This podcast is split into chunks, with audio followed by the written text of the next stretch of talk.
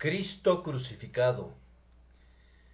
Pero nosotros predicamos a Cristo crucificado, para los judíos ciertamente tropezadero, y para los gentiles locura, mas para los llamados, así judíos como griegos, Cristo poder de Dios y sabiduría de Dios.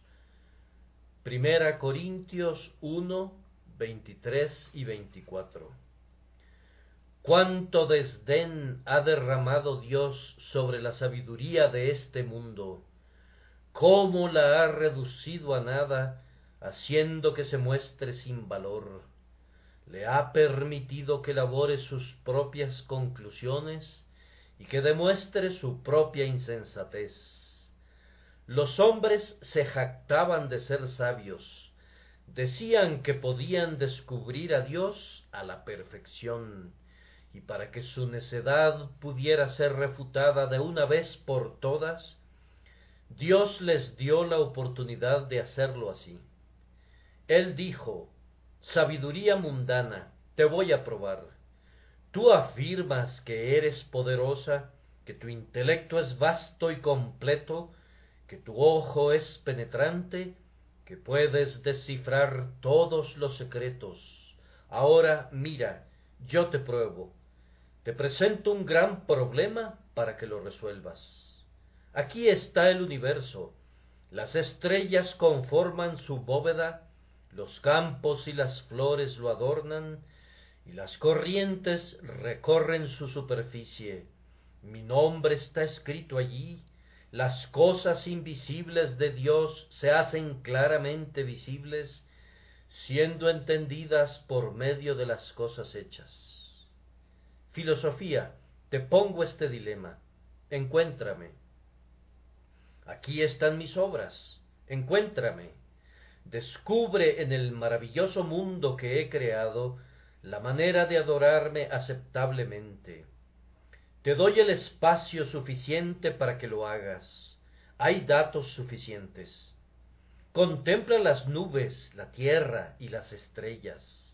Te doy tiempo suficiente te daré cuatro mil años y no interferiré, tú harás como quieras en tu propio mundo. Te daré hombres en abundancia, pues haré grandes y vastas mentes, a quienes llamarás señores de la tierra. Tendrás oradores y tendrás filósofos. Encuéntrame, oh razón, encuéntrame, oh sabiduría, descubre mi naturaleza, si puedes, encuéntrame a la perfección, si eres capaz, y si no lo eres, entonces cierra tu boca para siempre, yo te voy a enseñar que la sabiduría de Dios es más sabia que la sabiduría del hombre, sí, que la locura de Dios es más sabia que los hombres. ¿Y cómo resolvió el problema la razón del hombre? ¿Cómo cumplió su proeza? Mira a las naciones paganas, allí verás el resultado de las investigaciones de la sabiduría. En el tiempo de Jesucristo podrías haber visto la tierra cubierta con el fango de la corrupción, una Sodoma a gran escala, corrupta, inmunda, depravada, entregándose a vicios que no nos atrevemos a mencionar, gozándose en lascivias demasiado abominables para que nuestra imaginación se pose en ellas, aunque sea por un instante. Encontramos a los hombres postrándose ante bloques de madera y piedra, adorando a diez mil dioses más viciosos que ellos mismos. Encontramos, de hecho, que la razón escribió su propia depravación con un dedo cubierto de sangre e inmundicia, y que ella se privó a sí misma de toda su gloria por las viles obras que llevó a cabo. No quiso inclinarse ante él, que es claramente visible, sino que adoró a cualquier criatura el reptil que se arrastra, el cocodrilo, la víbora, cualquier cosa podía ser un dios, pero ciertamente no el dios del cielo. el vicio podía ser convertido en una ceremonia y el mayor crimen podía ser exaltado a una religión, pero de la verdadera adoración no conocían nada. Pobre razón, pobre sabiduría, cómo caíste del cielo, como lucero, hijo de la mañana, estás perdida. Tú has escrito tu conclusión, pero es una conclusión de consumada insensatez. Pues ya que en la sabiduría de Dios el mundo no conoció a Dios mediante la sabiduría, agradó salvar a los creyentes por la locura de la predicación. La sabiduría había tenido su tiempo y tiempo suficiente, había hecho todo lo que podía, y eso fue muy poco. Había hecho al mundo peor de lo que era antes que lo pisara, y ahora Dios dice, la locura vencerá a la sabiduría, ahora la ignorancia, como la llaman ustedes, va a barrer con su ciencia, ahora la fe humilde, como la de un niño, va a convertir en polvo todos los sistemas colosales que sus manos han apilado. Él llama a su ejército. Cristo se lleva la trompeta a su boca, y vienen todos los guerreros vestidos con ropas de pescadores, con el acento típico de las orillas del lago de Galilea, unos pobres marineros humildes.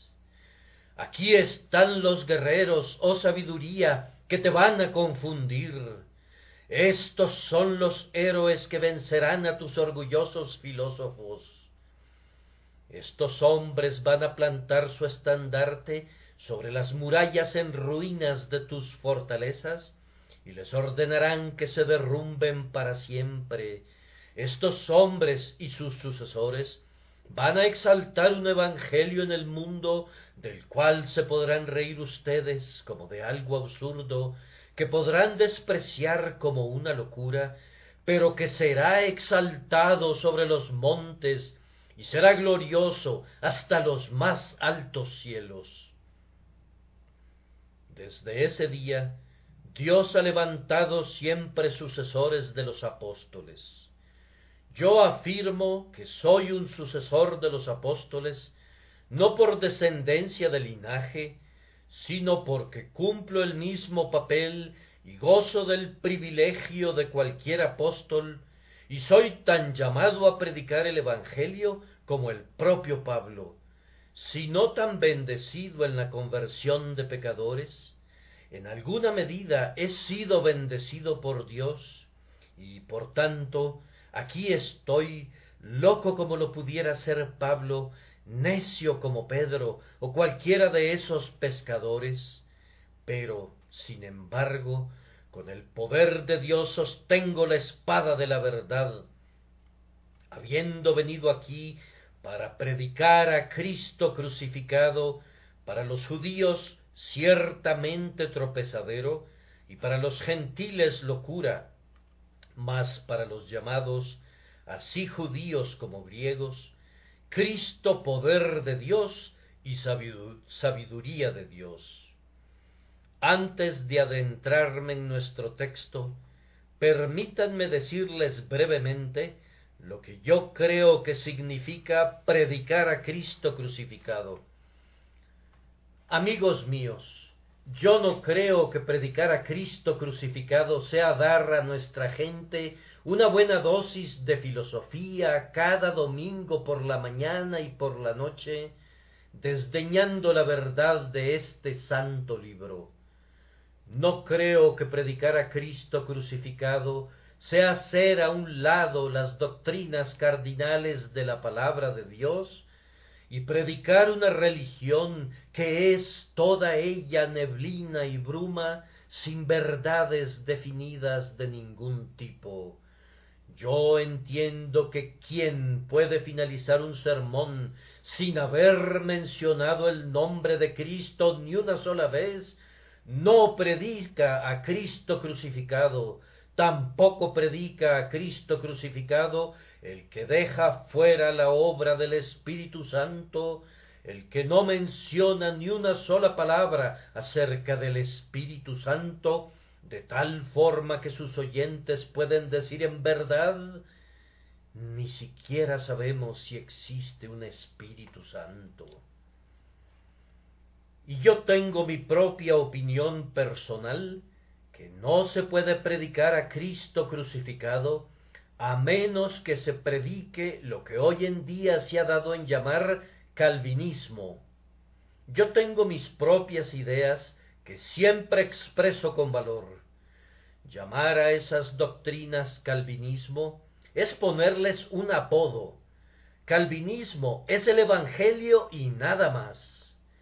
Yo no creo que podamos predicar el Evangelio si no predicamos la justificación por fe sin obras, si no predicamos la soberanía de Dios en su dispensación de gracia, si no exaltamos el amor de Jehová que elige, que es inmutable, eterno, incambiable y conquistador, tampoco creo que podamos predicar el Evangelio a menos que lo basemos en la redención particular que Cristo llevó a cabo por su pueblo elegido. No puedo comprender un Evangelio que deja que los santos se pierdan después que han sido llamados y que acepta que los hijos de Dios se quemen en los fuegos de condenación a pesar de haber creído. Yo aborrezco un evangelio así. El evangelio de la Biblia no es ese evangelio. Nosotros predicamos a Cristo crucificado de una manera diferente y a todos los adversarios les respondemos, ese no es el Cristo que nosotros conocemos. Hay tres temas en el texto. Primero, un evangelio rechazado, Cristo crucificado, para los judíos ciertamente tropezadero y para los gentiles locura. En segundo lugar, un evangelio triunfante para los llamados así judíos como griegos. Y en tercer lugar, un evangelio admirado es para quienes son llamados poder de Dios y sabiduría de Dios.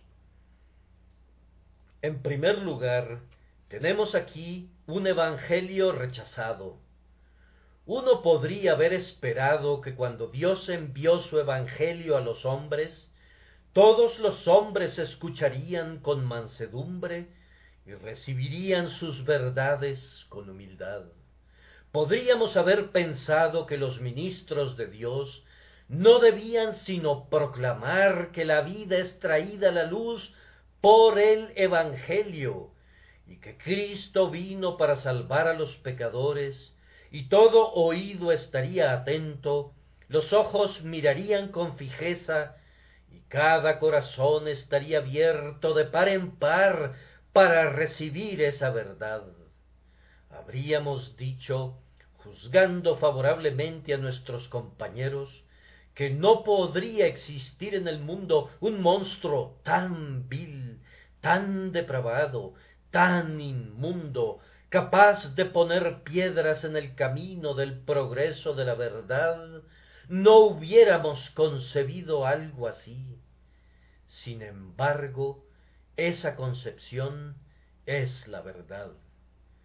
Cuando el Evangelio fue predicado, en lugar de ser aceptado y admirado, un chiflido universal subió al cielo. Los hombres no podían soportarlo.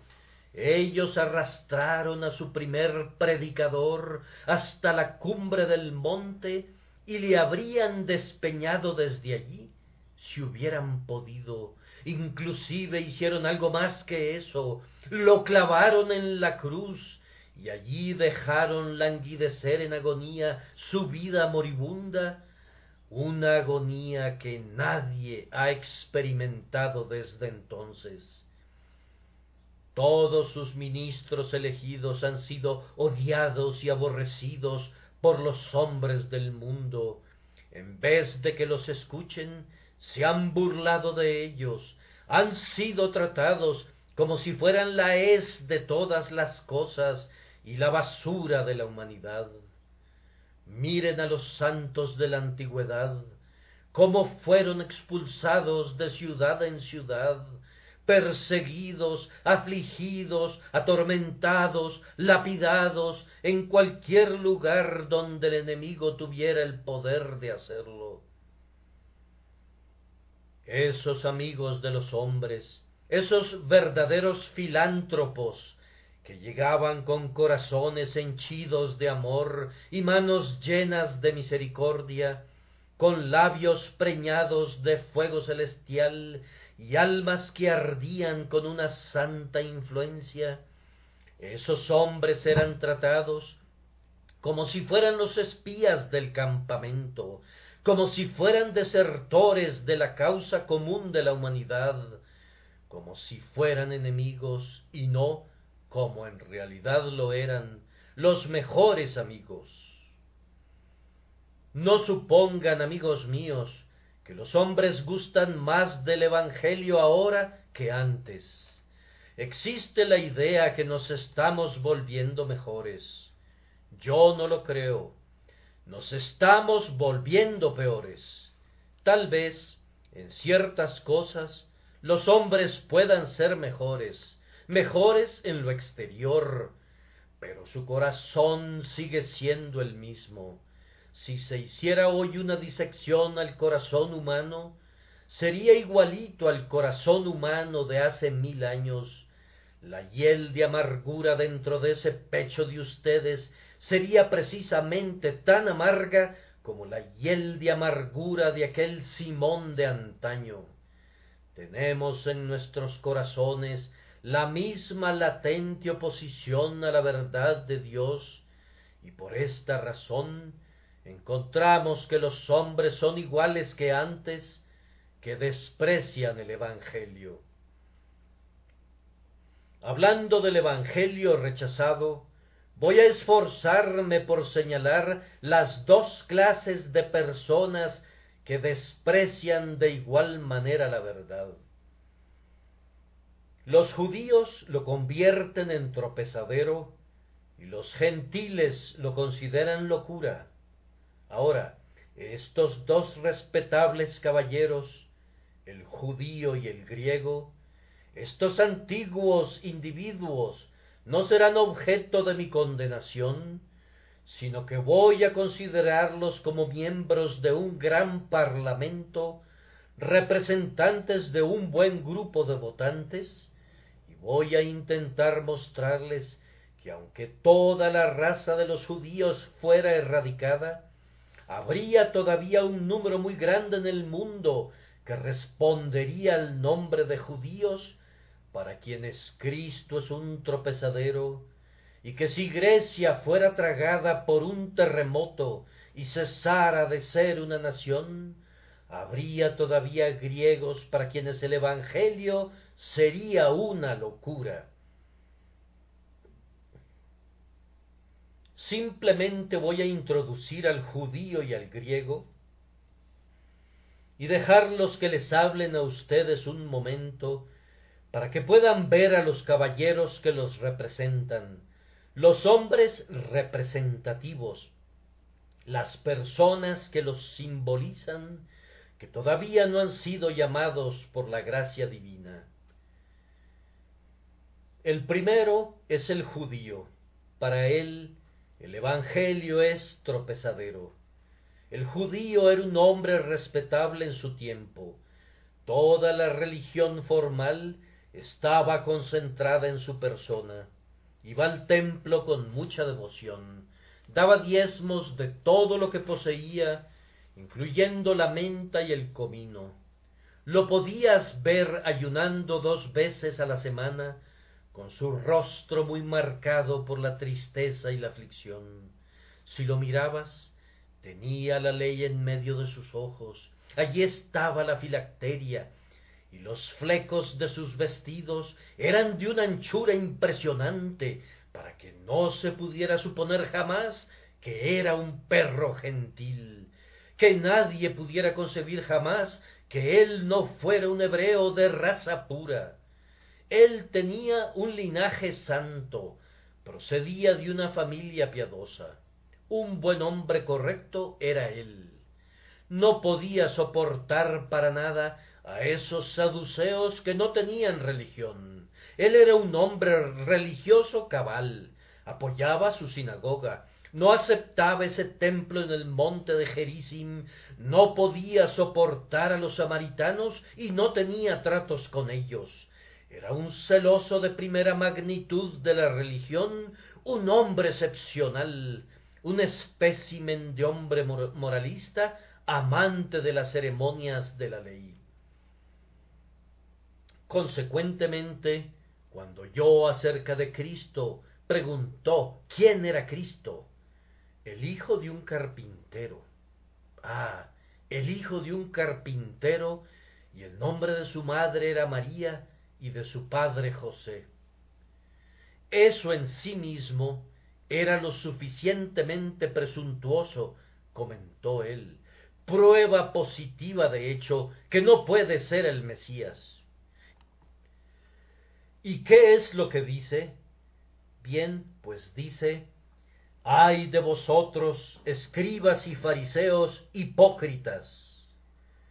Eso no dará resultado. Además, añade, no es por las obras de la carne que alguien puede entrar en el reino de los cielos.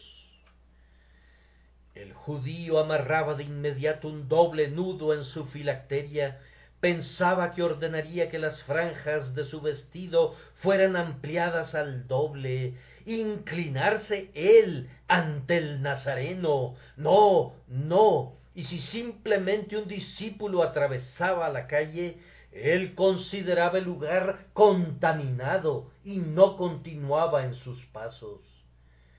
¿Piensan ustedes que él abandonaría la religión de su anciano padre la religión que vino del monte Sinaí, esa antigua religión que se encontraba en el arca y bajo la sombra de los querubines? ¿Renunciar a eso? No, un vil impostor. A sus ojos eso era Cristo. El judío pensaba así, un tropezadero para mí. No puedo oír hablar de eso, no lo quiero escuchar. Por consiguiente, prestaba oídos sordos a toda la elocuencia del predicador y no escuchaba nada. Hasta luego, viejo judío. Tú duermes con tus padres y tu generación es una raza errante que todavía camina por la tierra. Hasta luego, ya he terminado contigo. Ay, pobre infeliz, ese Cristo que era tu tropezadero será tu juez, y sobre tu cabeza recaerá esa sonora maldición. Su sangre sea sobre nosotros y sobre nuestros hijos. Pero yo encuentro al señor judío aquí en Exeter Hall, personas que encajan en esa descripción, para quienes Jesucristo es un tropezadero Permítanme que les haga una descripción de ustedes mismos, de algunos de ustedes. Ustedes también eran miembros de una familia piadosa, ¿no es así? Sí, y tienen una religión que aman. La aman en cuanto a la crisálida y a la parte externa, la cubierta, la cáscara.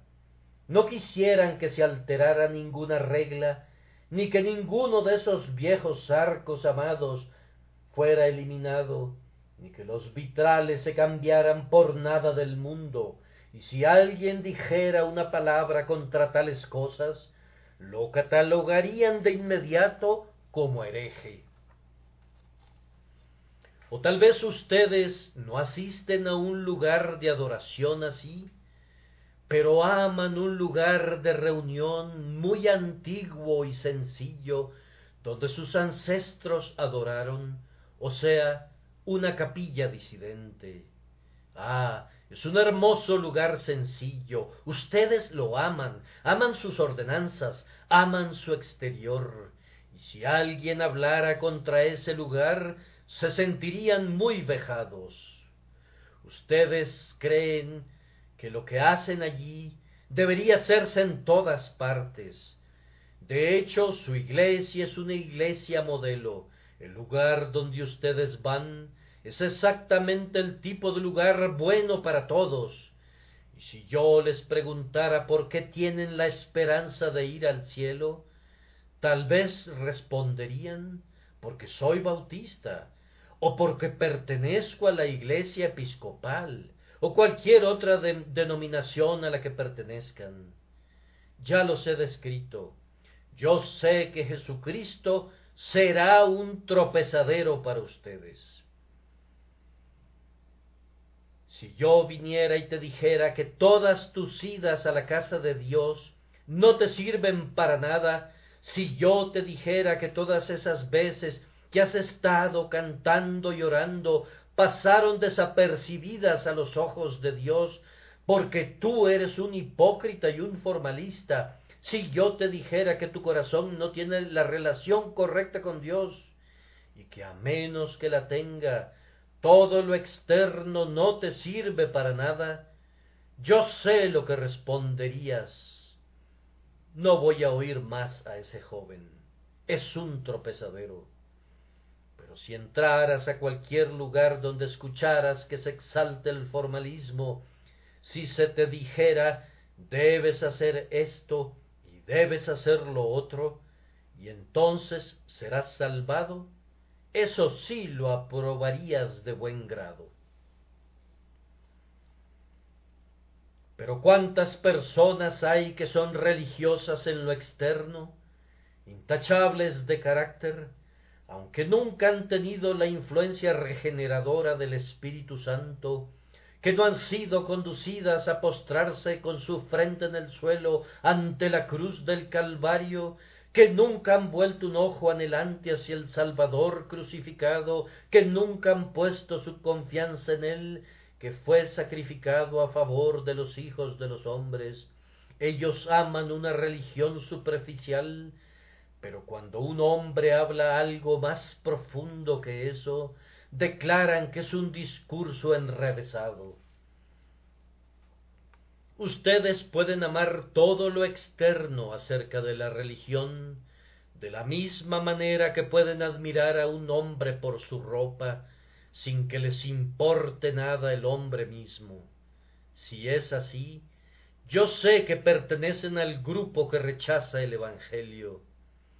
Ustedes me oirán predicar, y mientras yo hable de cosas externas, me oirán con atención mientras yo promueva la moralidad y argumente en contra de la borrachera, o muestre la atrocidad del incumplimiento del reposo del día domingo, todo irá muy bien. Pero si digo una vez, si no os volvéis y os hacéis como niños, no entraréis en el reino de los cielos, si les digo alguna vez que deben ser elegidos por Dios que deben ser comprados con la sangre del Salvador, que deben ser convertidos por el Espíritu Santo, ustedes dirán, es un fanático, que se vaya fuera, no queremos oír nada de eso. Cristo crucificado es para el judío, el formalista, un tropezadero. Pero se puede encontrar otro espécimen de este judío. Este es completamente ortodoxo en sus sentimientos. En cuanto a formas y ceremonias, no las tiene en un alto concepto. Asiste a un lugar de adoración donde aprende sana doctrina. No quiere escuchar nada que no sea la verdad. Le gusta que hagamos buenas obras y tengamos moralidad. Es un buen hombre y nadie le puede encontrar una falla. Está aquí presente, asistiendo como siempre al servicio dominical. En la plaza camina ante los hombres con toda honestidad, Eso pensarían ustedes. Pregúntenle acerca de cualquier doctrina y puede darles toda una disquisición al respecto. De hecho, podría escribir todo un tratado sobre cualquier cosa relativa a la Biblia y también acerca de muchas otras cosas. Lo sabe casi todo. Y aquí, en este oscuro ático de la cabeza, su religión se ha establecido, tiene una excelente sala de recibo en su corazón, pero su religión nunca asiste allí, está cerrada para ella. Él tiene dinero allí, mamón, mundanalidad, o tiene otra cosa, amor de sí mismo, orgullo. Tal vez le guste escuchar una predicación práctica, lo admira todo. De hecho, ama todo lo que sea correcto, pero no hay nada bueno dentro de él, o más bien, todo es sonido sin sustancia. Le gusta escuchar sana doctrina, pero ésta no penetra el hombre interior. Nunca lo ves llorar. Predícale acerca de Cristo crucificado, un tema glorioso, y nunca verás que una lágrima ruede por sus mejillas. Cuéntale acerca de la poderosa influencia del Espíritu Santo. Te puede admirar por ello, pero la mano del Espíritu Santo no ha tocado nunca su alma. Háblale acerca de la comunión con Dios, en qué consiste sumergirse en el mar más profundo de la deidad y perderse en su inmensidad. Al hombre le encanta oír eso, pero nunca lo ha experimentado, nunca ha tenido comunión con Cristo, y cuando comienzas a calarle hondo, cuando lo acuestas sobre la mesa y sacas tu bisturí de disección y comienzas a hacer tus cortes y le muestras su propio corazón y le dejas ver lo que él es por naturaleza y en lo que debe convertirse por gracia, el hombre se sobresalta, no puede soportar eso, no acepta nada de esto, recibir y aceptar a Cristo en el corazón. Aunque lo ama lo suficiente con su cerebro, es para él un tropezadero y lo desecha. ¿Se reconocen descritos aquí, amigos míos? ¿Se ven ustedes como los ven otras personas?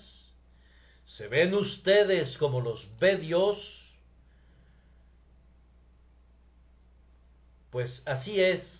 Posiblemente aquí hay muchas personas para quienes Cristo es un tropezadero, como lo ha sido siempre para otros. Oh ustedes que son formalistas, me dirijo ahora a ustedes. Oh ustedes que prefieren la cáscara de la nuez, pero aborrecen la propia nuez Oh ustedes a quienes les gustan las galas y el vestido, pero a quienes no les importa la hermosa Virgen que está ataviada con ellos.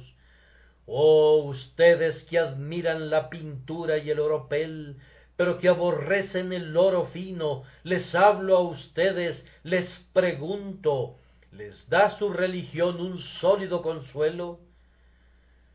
Pueden mirar a la muerte a la cara con ese consuelo y afirmar yo sé que mi Redentor vive?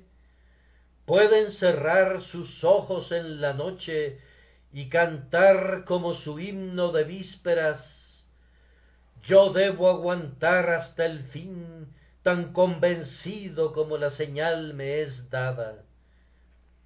¿Puedes bendecir a Dios en la aflicción?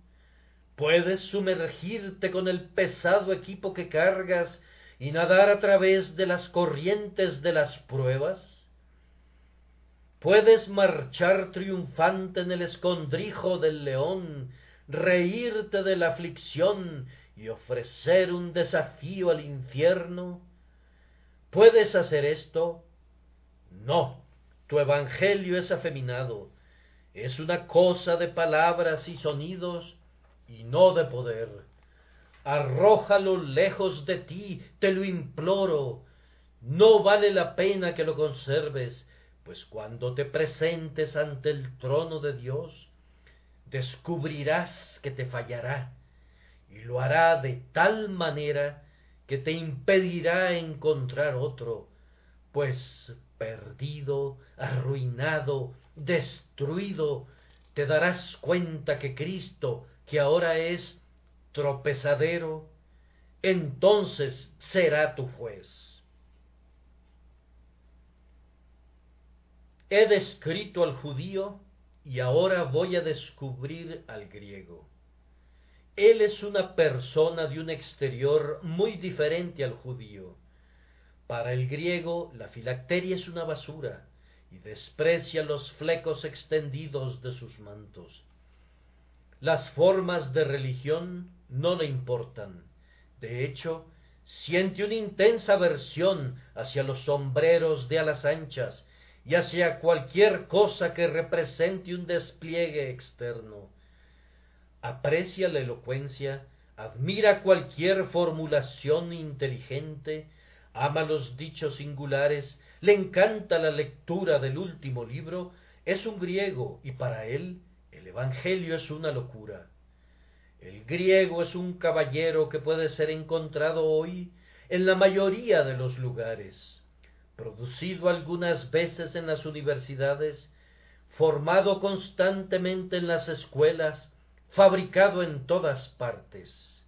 Está en la casa de cambio, en el mercado, posee un almacén, anda en carruajes, es un noble, un caballero, está en todas partes, inclusive en la corte, es sabio en todo.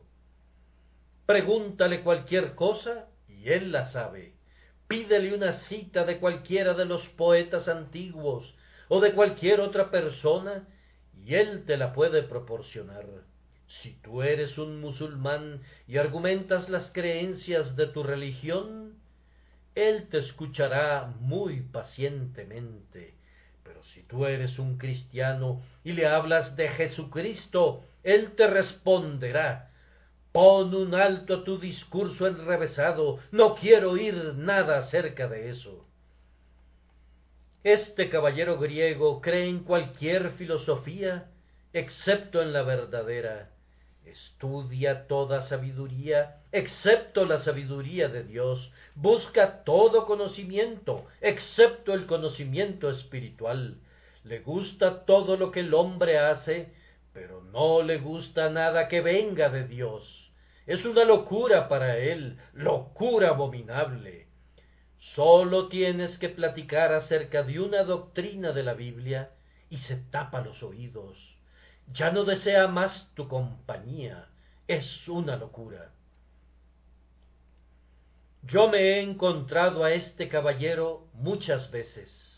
Cuando lo vi en una ocasión, me comentó que no creía en ninguna religión y cuando le dije que yo sí creía y que tenía la esperanza de ir al cielo al morir, él respondió que se atrevía a decir que eso era muy cómodo, pero que no creía en la religión y que estaba seguro que era mejor vivir según lo dictara la naturaleza. En otra ocasión habló bien de todas las religiones, y creían que eran muy buenas y todas ellas verdaderas, cada una en lo suyo. Y estaba convencido que si un hombre era sincero en cualquier tipo de religión, no tendría problemas al llegar al fin. Yo le respondí que no estaba de acuerdo y que yo creía que no había sino una sola religión revelada por Dios, la religión de los elegidos de Dios, la religión que es el don de Jesús. Después dijo que yo era un fanático intolerante y se despidió. Para él era locura. No quería saber nada de mí. O aceptaba todas las religiones o no aceptaba ninguna. En otra oportunidad le detuve sosteniendo el botón de su saco y discutí con él un poco acerca de la fe. Él dijo, todo eso está muy bien. Creo que esa es una sana doctrina protestante. pero al instante yo mencioné algo acerca de la elección y comentó no me gusta eso. Muchas personas han predicado eso con muy malos resultados. Luego sugerí algo acerca de la gracia inmerecida, pero no podía soportar tampoco eso, era una locura para él. Se trataba de un griego muy pulido y pensaba que si no era un elegido, debía serlo. Nunca le gustó el pasaje bíblico, sino que lo necio del mundo escogió Dios para avergonzar a los sabios y lo que no es para deshacer lo que es. Él consideraba que eso era algo vergonzoso de la Biblia y que cuando el libro fuera revisado no dudaba que sería eliminado. Para tal persona, pues está presente aquí el día de hoy y ha venido muy probablemente para oír una caña sacudida por el viento, tengo que decir esto. Ah, hombre sabio, lleno de sabiduría del mundo, tu sabiduría te sostendrá aquí, pero ¿qué harás en las crecidas aguas del Jordán? La filosofía te puede ayudar para que te apoyes en ella mientras caminas en este mundo, pero el río es profundo y tú vas a necesitar algo más que eso. Si no tienes el brazo del Altísimo para que te sostenga en la corriente y te anime con las promesas, te hundirás, amigo, con toda tu filosofía, te hundirás con todos tus conocimientos, te hundirás y serás arrastrado a ese terrible océano de tormento eterno, donde permanecerás para siempre. Ah, griegos, podrá ser locura para ustedes, pero verán al hombre, su juez, y entonces lamentarán aquel día en que dijeron que el Evangelio era una locura. Habiendo predicado hasta este punto acerca del rechazo del Evangelio, ahora voy a hablar brevemente sobre el Evangelio triunfante mas para los llamados, así judíos como griegos, Cristo poder de Dios y sabiduría de Dios. Aquel hombre que está por allá rechaza el Evangelio, desprecia la gracia y se ríe de todo esto como de un engaño. Por aquí está otro hombre que se ríe también. Pero Dios los pondrá de rodillas Cristo no murió en vano, el Espíritu Santo no obrará en vano. Dios ha dicho, así será mi palabra que sale de mi boca, no volverá a mí vacía, sino que hará lo que yo quiero y será prosperada en aquello para que la envié. Verá el fruto de la aflicción de su alma y quedará satisfecho. Si un pecador no es salvado, otro lo será. El judío y el griego no despoblarán nunca el cielo.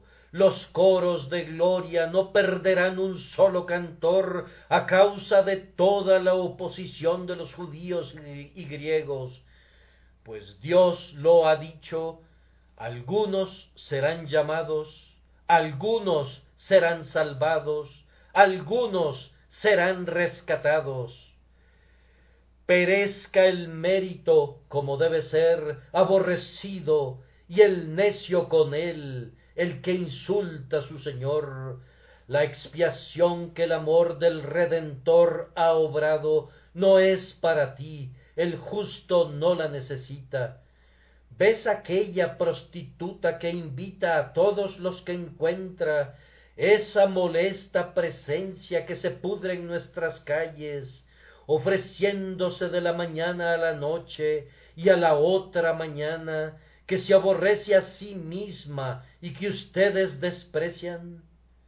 La lluvia de gracia, inmerecida y libre, caerá sobre ella cuando el cielo te la niegue a ti. De todo lo que dicta la sabiduría, esta es la esencia, que el hombre está muerto en el pecado y la vida es un don. Si los justos y los buenos no son salvados, si rechazan el Evangelio, hay otros que serán llamados, otros que serán rescatados, pues Cristo no perderá los méritos de sus agonías, ni lo que fue comprado con su sangre. Mas para los llamados, esta semana recibí una nota en la que me solicitaban que explicara la palabra llamados, porque en un pasaje dice, porque muchos son llamados y pocos escogidos, mientras que en otro daría la impresión que todos los que son llamados deben ser elegidos. Ahora, déjenme mencionarles que hay dos llamados. Como mi viejo amigo John Bunyan afirma, la gallina tiene dos llamados, el cloqueo común, que hace a diario y a cada hora, y el cloqueo especial que dirige a sus pollitos. De la misma manera, hay un llamado general, un llamado que se hace a cada hombre, todo hombre lo oye. Muchos son llamados por su medio. Ustedes son llamados el día de hoy en ese sentido, pero muy pocos son elegidos. El otro es un llamado especial, el llamado a los hijos. Ustedes saben cómo suena la campana en el taller para llamar a los hombres al trabajo. Ese es un llamado general. Un padre va a la puerta y llama Juan, es hora de la cena. Ese es el llamado especial. Muchos son llamados mediante el llamado general, pero ellos no son elegidos. El llamado especial es únicamente para los hijos y eso es lo que el texto significa, mas para los llamados, así judíos como griegos, Cristo poder de Dios y sabiduría de Dios. Ese llamado es siempre un llamado especial. Aunque yo estoy aquí y llamo a los hombres, nadie viene aunque yo predico a los pecadores de manera universal, no se logra ningún bien. Es como el relámpago sin ruido, fusilazo, que se ve algunas veces en los atardeceres de verano, hermoso, grandioso, pero ¿quién ha oído que haya caído alguna vez sobre algún objeto? Mas el llamado especial es como el rayo bifurcado caído del cielo, golpea en algún lado, es la flecha que se clava por entre las junturas de la armadura. El llamado que salva es como el de Jesús cuando dijo María, y ella le respondió Raboni. ¿Sabes algo de ese llamado especial, amado hermano? ¿Te ha llamado Jesús por tu nombre alguna vez? ¿Puedes recordar la hora cuando Él susurró tu nombre a tu oído, cuando te dijo, ven a mí? Si es así, concederás que es verdad lo que voy a decir al respecto, que es un llamado eficaz, es irresistible. Cuando Dios llama con su llamamiento especial, no se puede dejar de acudir. Ah, yo sé que yo me reía de la religión, yo la despreciaba, la aborrecía, pero ese llamado... Oh, yo no quería venir, pero Dios dijo, tú vendrás, todo lo que el Padre me da, vendrá a mí. Señor, yo no lo haré. Claro que lo harás, dijo Dios. Yo había ido algunas veces a la casa de Dios, casi con una determinación de no escuchar, pero debía escuchar. Oh, cómo penetró en mi alma la palabra. ¿Acaso tenía algún poder de resistir? No, fui derribado, cada hueso parecía fracturado. Yo fui salvado por la gracia eficaz. Yo apelo a su experiencia, amigos míos. Cuando Dios los tomó de la mano, ¿hubieran podido resistirse? Ustedes se enfrentaron a su ministro innumerables veces. La enfermedad no los quebrantó. Las dolencias no los condujeron a los pies de Dios. La elocuencia no los convenció. Pero cuando Dios puso sus manos a la obra, ah, entonces qué cambio se dio, como Saulo cuando iba hacia Damasco con sus caballos, escuchó esa voz del cielo que decía Yo soy Jesús a quien tú persigues. Saulo, Saulo, ¿por qué me persigues? En ese momento no había forma de continuar. Ese era un llamado eficaz como ese también que Jesús le hizo a Saqueo cuando estaba subido en el árbol, colocándose bajo el árbol, él dijo Saqueo, date prisa, desciende, porque hoy es necesario que pose yo en tu casa. Saqueo fue atrapado en la red. Él oyó su propio nombre. El llamamiento penetró su alma. No podía quedarse en el árbol, pues un impulso todopoderoso lo hizo bajar. Yo podría mencionarles algunos ejemplos especiales de personas que han asistido a la casa de Dios y han escuchado la descripción de su carácter delineado a la perfección, de tal forma que han dicho, me está describiendo, me está describiendo. Lo mismo que yo podría decir a ese joven que robó los guantes de su jefe ayer, que Jesús lo llama al arrepentimiento. Podría ser que aquí hubiera una persona así, y cuando el llamamiento viene a una persona en particular, generalmente viene con un poder especial. Dios da a sus ministros una brocha especial y les enseña cómo usarla para pintar cuadros vivos, y de esta manera el pecador oye el llamamiento especial. Yo no puedo hacer el llamamiento especial, Dios es el único que puede hacerlo, y por eso yo se lo dejo a Él. Algunos deben ser llamados, judíos y griegos podrán reírse, pero aun así hay algunos que son llamados tanto judíos como griegos.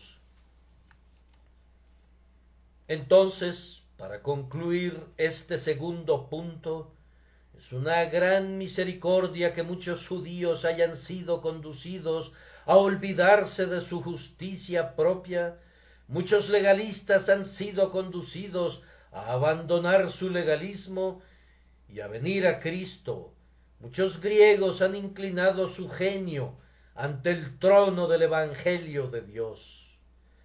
Nosotros tenemos unos cuantos de ellos. Como afirma Cowper, nosotros nos jactamos de ricos a quienes el Evangelio doblega y de uno que lleva una corona y oro. Se muestran como vestigios de un olivo, aquí y allá vemos alguno ubicado en la rama más alta. Ahora llegamos a nuestro tercer punto, un evangelio admirado para los llamados por Dios es el poder de Dios y la sabiduría de Dios. Ahora, amados hermanos, este debe ser un asunto de pura experiencia entre sus almas y Dios. Si ustedes son llamados por Dios el día de hoy, lo sabrán.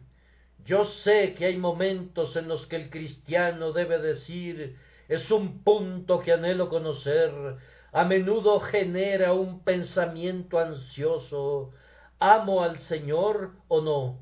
¿Le pertenezco a Él o no? Pero si un hombre nunca se ha reconocido cristiano en su vida, nunca ha sido un cristiano. Si nunca ha tenido un momento de confianza en el que pudiera decir yo sé a quién he creído, Pienso que no estoy siendo duro cuando afirmo que ese hombre no pudo haber nacido de nuevo, pues no puedo entender cómo un hombre pueda nacer de nuevo y no lo sepa. No entiendo cómo un hombre pueda haber sido asesinado y reviva sin que se dé cuenta. Cómo un hombre pueda pasar de la muerte a la vida y no lo sepa. Cómo un hombre pueda ser llamado de las tinieblas a una luz admirable y no se dé cuenta. Yo tengo la certeza que lo sé cuando digo en alta voz mi vieja estrofa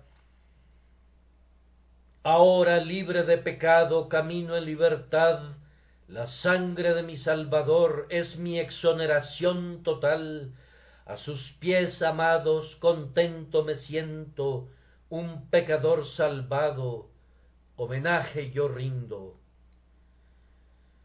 Hay momentos en los que los ojos brillan llenos de gozo, y en los que podemos decir estamos persuadidos confiados, seguros.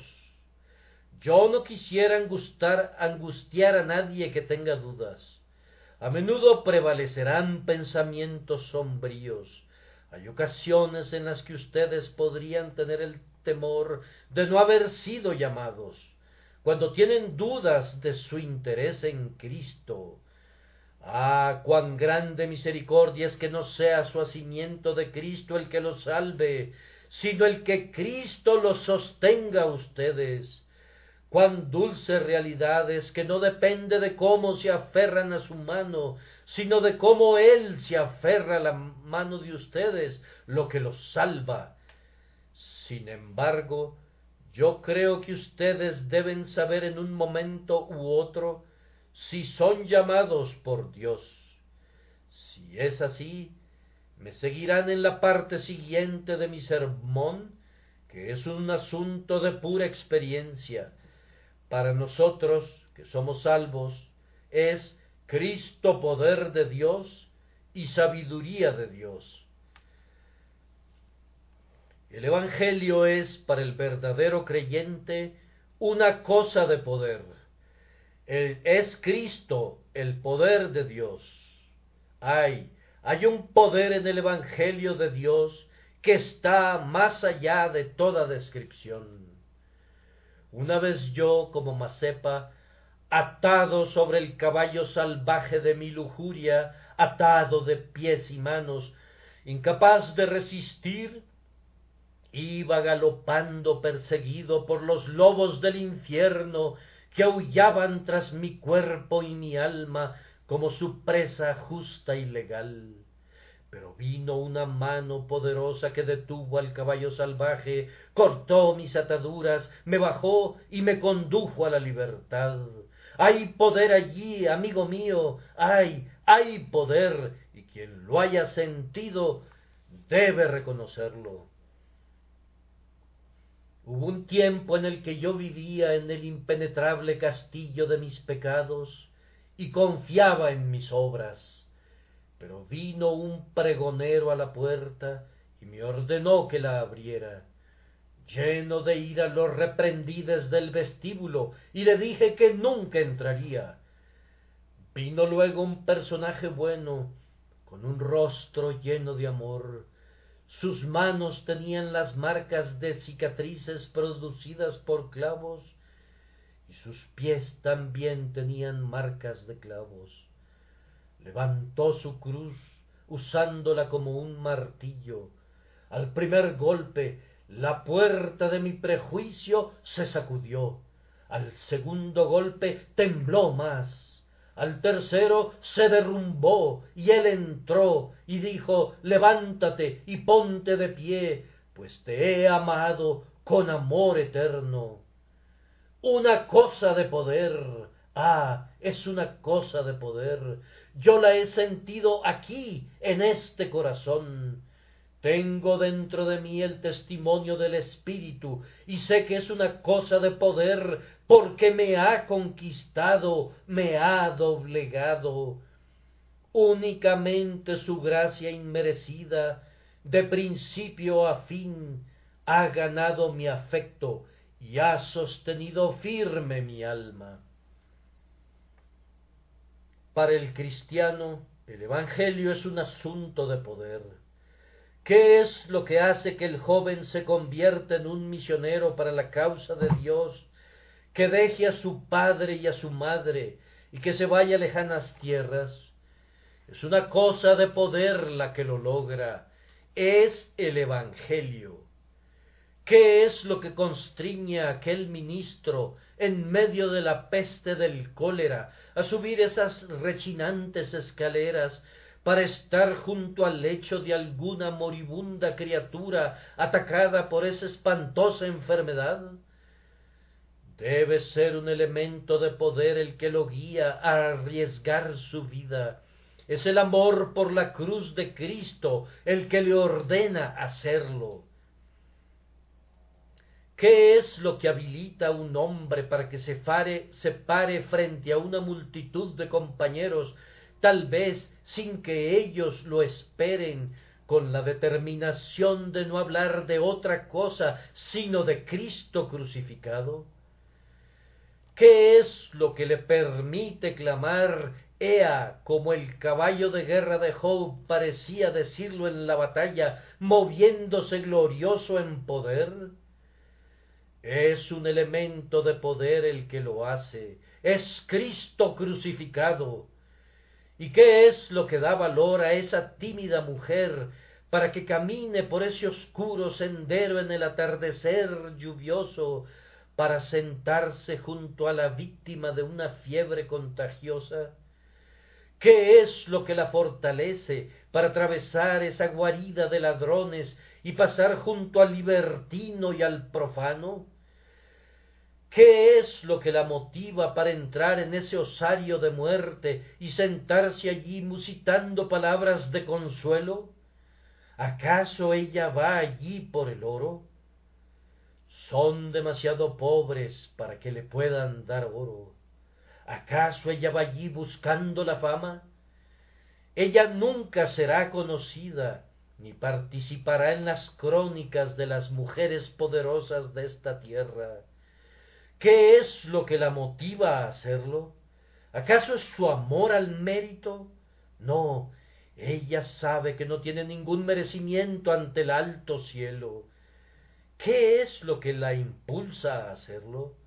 es el poder del Evangelio en su corazón, es la cruz de Cristo, ella la ama y por tanto dice, si todo el reino de la naturaleza fuese mío, eso sería un regalo demasiado pequeño, amor tan sorprendente, tan divino, es lo que requiere mi alma, mi vida, mi todo.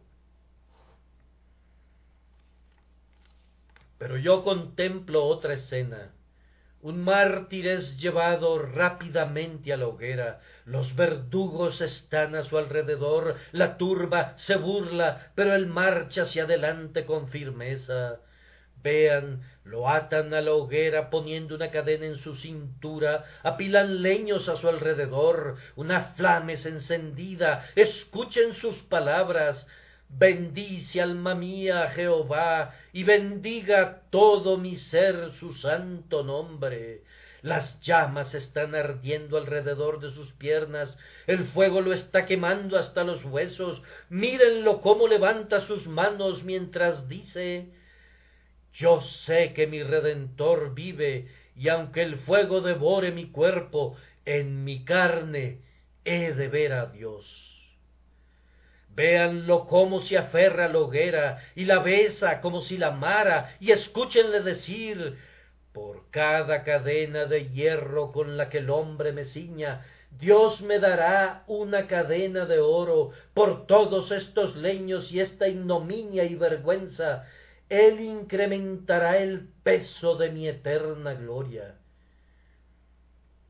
Miren, Todas las partes inferiores de su cuerpo han sido consumidas. Todavía vive la tortura. Al fin se dobla y la parte superior de su cuerpo se desploma.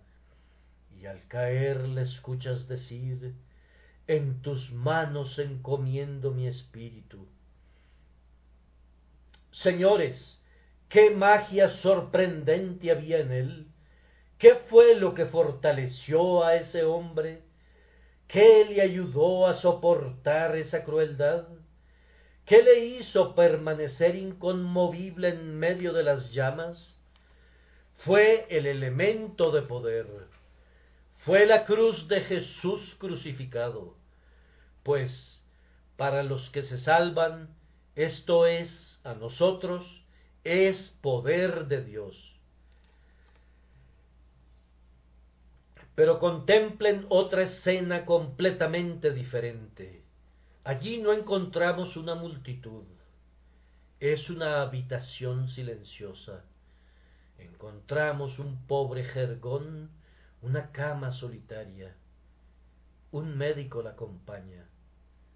Allí está una jovencita. Su rostro está pálido por la tisis. Desde hace tiempo el gusano ha carcomido su mejilla y aunque algunas veces regresa su rubor, es más bien el rubor de muerte del destructor engañoso. Allí yace, pálida y débil, descolorida, desgastada, moribunda. Sin embargo, vean una sonrisa en su rostro, como si hubiese visto un ángel. Habla y hay música en su voz. La Juana de Arco de la historia no era ni la mitad de poderosa como esa muchacha. Ella lucha con dragones en su lecho de muerte, pero miren su serenidad y oigan su soneto agonizante. Jesús, amante de mi alma, déjame apresurarme a tu pecho, mientras revientan junto a mí las olas, mientras la tempestad se crece, escóndeme, oh mi Salvador, escóndeme hasta que pase la tormenta de la vida. Guíame con seguridad al puerto seguro, oh recibe al final mi alma y con una sonrisa cierra sus ojos en la tierra para abrirlos en el cielo. ¿Qué es lo que le permite morir de esa manera? Es el poder de Dios para salvación, es la cruz, es Jesús crucificado. Tengo muy poco tiempo para reflexionar sobre el último punto, y lejos de mí está el querer cansarlos con un sermón largo y prosaico, pero debemos dar un vistazo a la otra afirmación. Cristo es, para los llamados, sabiduría de Dios, así como poder de Dios. Para un creyente, el Evangelio es la perfección de la sabiduría, y si no lo considera así el impío, es debido a la perversión del juicio, a consecuencia de su depravación. Una idea ha poseído durante largo tiempo a la mente pública, y es que un hombre religioso difícilmente puede ser un hombre sabio. La costumbre ha sido hablar de los infieles, de los ateos y de los deístas como hombres de pensamiento profundo y vasto intelecto, y temblar por el polemista cristiano como si fuera a caer con certeza a manos de su enemigo. Mas esto es puramente un error, pues el Evangelio es la suma de la sabiduría, el epítome del conocimiento, una tesorería de la verdad y una revelación de secretos misterios. En él vemos cómo la justicia y la misericordia pueden casarse. Aquí vemos a la ley inexorable enteramente satisfecha y al amor soberano cargando al pecador en triunfo. Nuestra meditación sobre él engrandece la mente, y en la medida que se abre a nuestra alma en destellos sucesivos de gloria, nos quedamos atónitos ante la profunda sabiduría manifiesta en él. Ah, queridos amigos, si buscan sabiduría, la verán desplegada en toda su grandeza, no en el balanceo de las nubes, ni en la firmeza de los cimientos de la tierra, no en la marcha mesurada de los ejércitos del firmamento, ni en el movimiento perpetuo de las olas del mar, no en la vegetación con todas sus hermosas formas de belleza, ni tampoco en el animal con su maravilloso tejido de nervio y vena y músculo, ni en el hombre, esa última y más elevada obra del Creador. Pero vuelvan su vista y vean este grandioso espectáculo. Un Dios encarnado sobre la cruz, un sustituto expiando la culpa mortal, un sacrificio satisfaciendo la venganza del cielo, liberando al pecador rebelde. Aquí hay una sabiduría esencial, entronizada, coronada, glorificada. Admiren esto, ustedes hombres de la tierra, y no sean ciegos, y ustedes que se glorían de sus conocimientos, inclinen sus cabezas en señal de reverencia y reconozcan que toda su habilidad no pudo haber concebido un evangelio a la vez justo para Dios y seguro para el hombre. Amigos míos, recuerden que a la vez que el Evangelio es en sí mismo sabiduría, también confiere sabiduría a sus estudiantes, enseña a los jóvenes sabiduría y discreción, y da entendimiento al simple. Un hombre que sea un admirador creyente y un amante sincero de la verdad, como lo es en Jesús, está en un lugar correcto para seguir con beneficio cualquier otra rama de la ciencia. Yo confieso que poseo en mi cabeza ahora un estante para cada cosa. Sé dónde poner cualquier cosa que leo, sé dónde almacenar cualquier cosa que aprendo. Antes, cuando leía libros, ponía todo mi conocimiento aglomerado en una gloriosa confusión, pero desde que conocí a Cristo, he puesto a Cristo en el centro como mi sol, y cada ciencia gira alrededor de él como un planeta, en tanto que las ciencias menores son satélites de esos planetas. Cristo es para mí la sabiduría de Dios. Ahora puedo aprender de todo. La ciencia de Cristo crucificado es la más excelente de las ciencias, es para mí la sabiduría de Dios.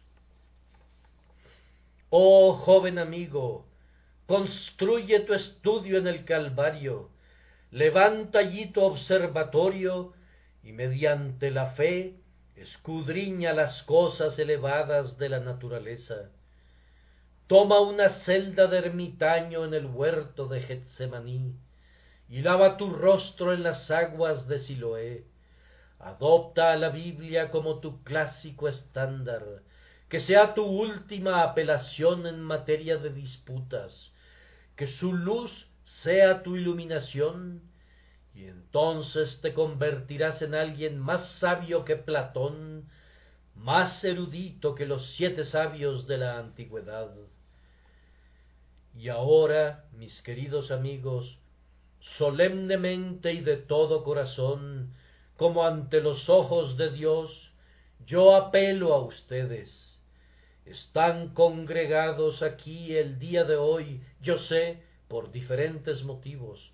Algunos han venido por curiosidad, otros son mis oyentes regulares. Algunos han venido desde un lugar y otros de otro ¿Qué me han oído decir el día de hoy? Les he hablado de dos clases de personas que rechazan a Cristo, el devoto fanático que posee una religión formal y nada más, y el hombre del mundo que llama a nuestro Evangelio una locura. Ahora, pon tu mano en tu corazón y pregúntate esta mañana, ¿Soy yo uno de estos?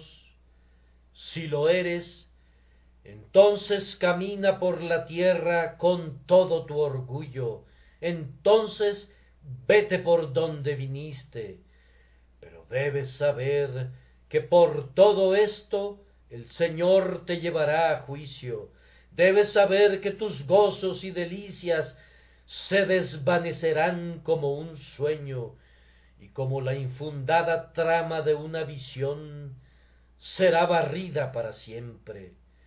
Debes saber esto, oh hombre, que un día en los salones de Satanás, abajo en el infierno, tal vez te vea entre los miles de espíritus que dan vueltas por siempre en un círculo perpetuo con sus manos en sus corazones.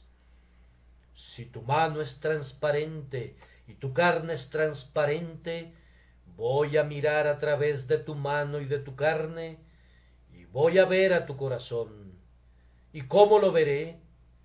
Colocado en un estuche de fuego, un estuche de fuego, y allí darás vueltas para siempre, con el gusano que roe tu corazón por dentro, que nunca morirá.